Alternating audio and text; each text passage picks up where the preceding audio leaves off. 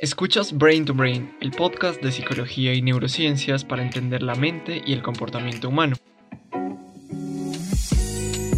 Hoy hablaremos de la psicología de la soledad.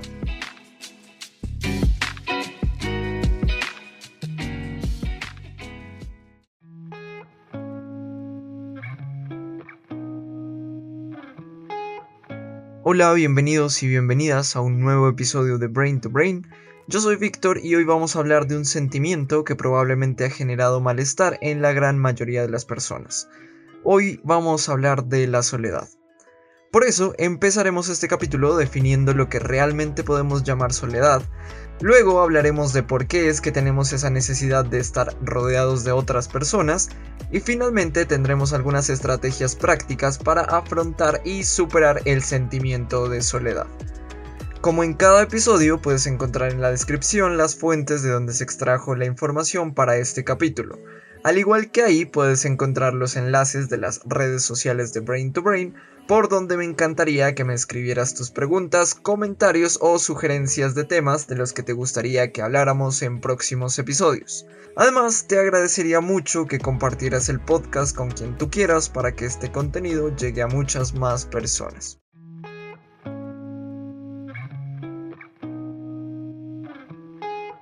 La soledad es una sensación muy particular. Usualmente la relacionamos al estar aislados de otras personas.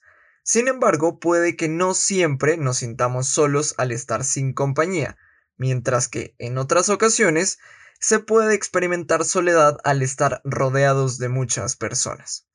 Asimismo, una persona con pocas relaciones sociales se puede sentir perfectamente y por otro lado, una persona con múltiples relaciones sociales se puede sentir completamente solitaria. Y es que el sentirse solo depende de factores que van más allá de simplemente estar acompañados o no. En primer lugar, el experimentar soledad va a depender de la cultura en la que vivimos y las personas con las que compartimos. Esto ya que vamos a comparar nuestras competencias sociales con las de las personas que están a nuestro alrededor.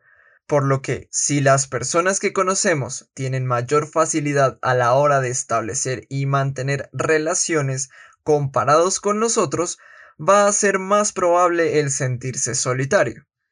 En segundo lugar, no es suficiente únicamente rodearnos de cualquier persona para sentirse acompañado. En algunos casos, la socialización, en lugar de generar espacios en los que nos sentimos acogidos y escuchados, nos hace sentir incomprendidos y a su vez solitarios. De esta manera, aunque suene un poco paradójico, existen relaciones sociales que al exponernos a situaciones indeseables nos hacen experimentar soledad. Y, en tercer lugar, el sentirnos en soledad dependerá de qué tan capaces nos percibamos a nosotros mismos para mejorar en nuestras relaciones sociales. La creencia de que no tenemos la capacidad de desarrollar mejores relaciones sociales va a contribuir a la experiencia de soledad. En resumen, e integrando estos tres factores, Podríamos decir que la soledad es la experiencia que resulta cuando una persona se siente insatisfecha con su actual red de relaciones sociales y se siente incapaz de mejorarla.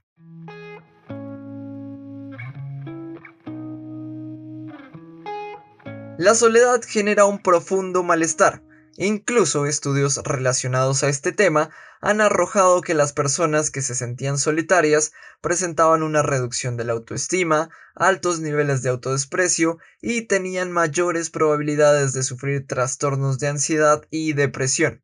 Pero ¿por qué es que este déficit en las relaciones sociales nos causa este malestar tan intenso?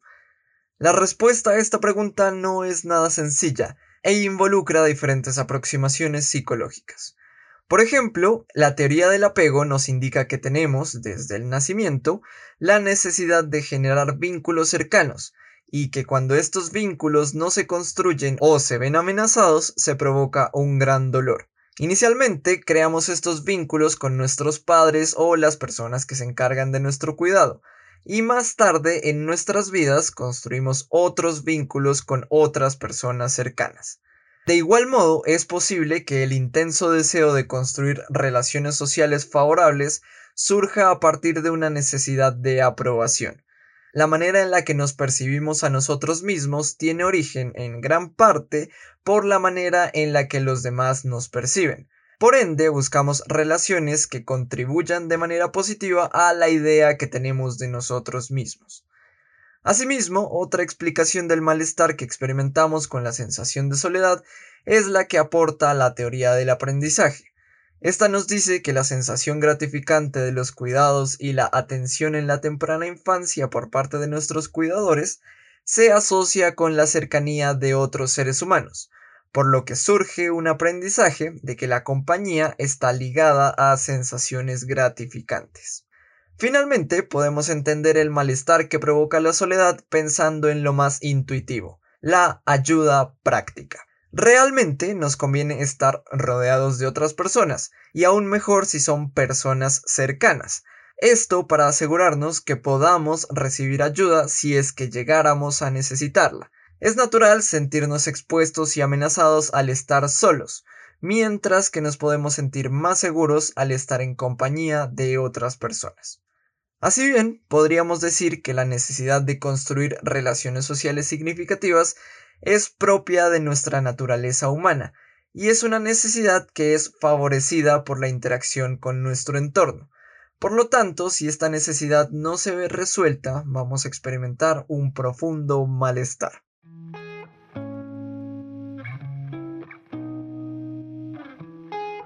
Como lo dije hace un momento, la soledad tiene consecuencias que pueden afectar en gran medida nuestro bienestar y nuestra salud mental. Por esta razón, he aquí seis estrategias para hacerle frente al sentimiento de la soledad. Primero, sé consciente de que es injusto compararse con otras personas a la hora de pensar en nuestras relaciones sociales. La situación de cada persona es única y completamente distinta a la de otra, por lo que no tiene mucho sentido compararnos y culparnos en ese nivel. Además, la calidad y la cantidad de nuestras relaciones sociales no depende únicamente de nosotros.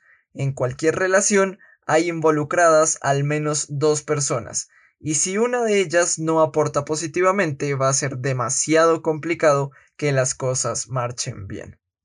Segundo, y relacionado con lo anterior, aléjate de las relaciones destructivas para ti. Muchas veces algunas relaciones interpersonales, en vez de hacernos sentir acompañados o apoyados, nos hacen sentir vacíos e incomprendidos, por lo que si está dentro de tu control, lo más saludable es retirarte de esas relaciones que tienen ese impacto negativo en ti. Y si no es posible alejarte completamente, al menos trata de limitar el tiempo que compartes con esas personas. Tercero, sé consciente de que tan estricto eres con las expectativas de tus relaciones sociales. Quizás una expectativa muy rígida de lo que debería ser una amistad o cualquier otro tipo de relación te hace rechazar cualquier relación que no encaja perfectamente con ciertos estándares.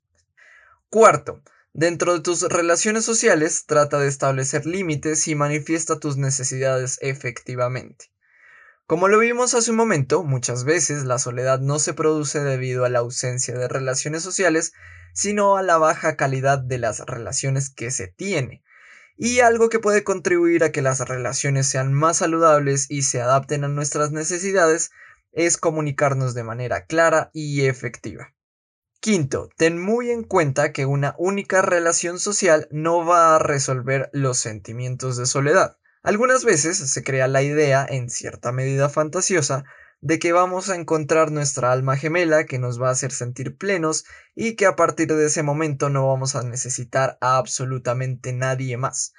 Sin embargo, las cosas no son tan sencillas. Hay que comprender que diferentes personas pueden ofrecer diferentes experiencias, compartir diferentes intereses y realizar distintas actividades. Si no comprendemos esto, vamos a pensar que conseguir una pareja, por ejemplo, va a solucionar todas nuestras necesidades de interacción social, pero probablemente terminemos muy desilusionados.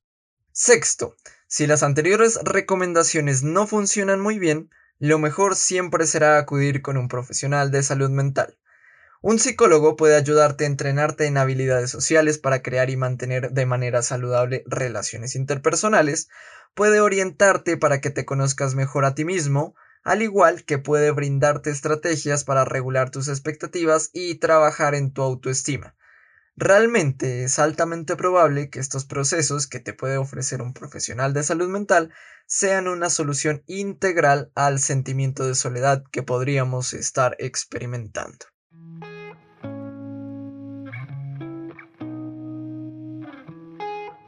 En este capítulo hemos hablado de la definición de soledad. Entendimos desde distintas perspectivas psicológicas el por qué el sentirnos solitarios está acompañado de un intenso malestar y mencionamos algunas estrategias para afrontar el sentimiento de soledad. Es frecuente encontrar que las personas se sienten solitarias en fechas como Navidad, Año Nuevo o San Valentín, y esto usualmente ocurre porque tendemos a comparar nuestras relaciones interpersonales con las de otros. Sin embargo, resalto que las condiciones de cada persona son únicas e irrepetibles, por lo que no resulta justo para nadie realizar este tipo de comparaciones, todos tenemos maneras distintas de afrontar la vida y aunque a veces no lo parezca, siempre estamos dando lo mejor de nosotros.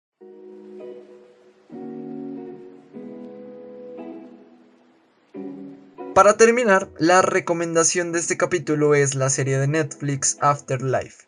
Esta serie nos cuenta la historia de un hombre que al perder a su esposa tiene grandes dificultades al socializar con las personas que están a su alrededor. Lo único que pido es que no tomen como modelo de lo que es un psiquiatra observando al que aparece en la serie. Este personaje es realmente un desastre, pero teniendo esto en cuenta es profundamente satisfactorio acompañar al protagonista por el recorrido que tiene al reinterpretar el sentido de la vida y el de las relaciones interpersonales. De verdad, muchas gracias por escuchar este capítulo hasta este punto. Espero que lo hayas disfrutado y si te gusta nuestro contenido podrías apoyar el podcast compartiéndolo.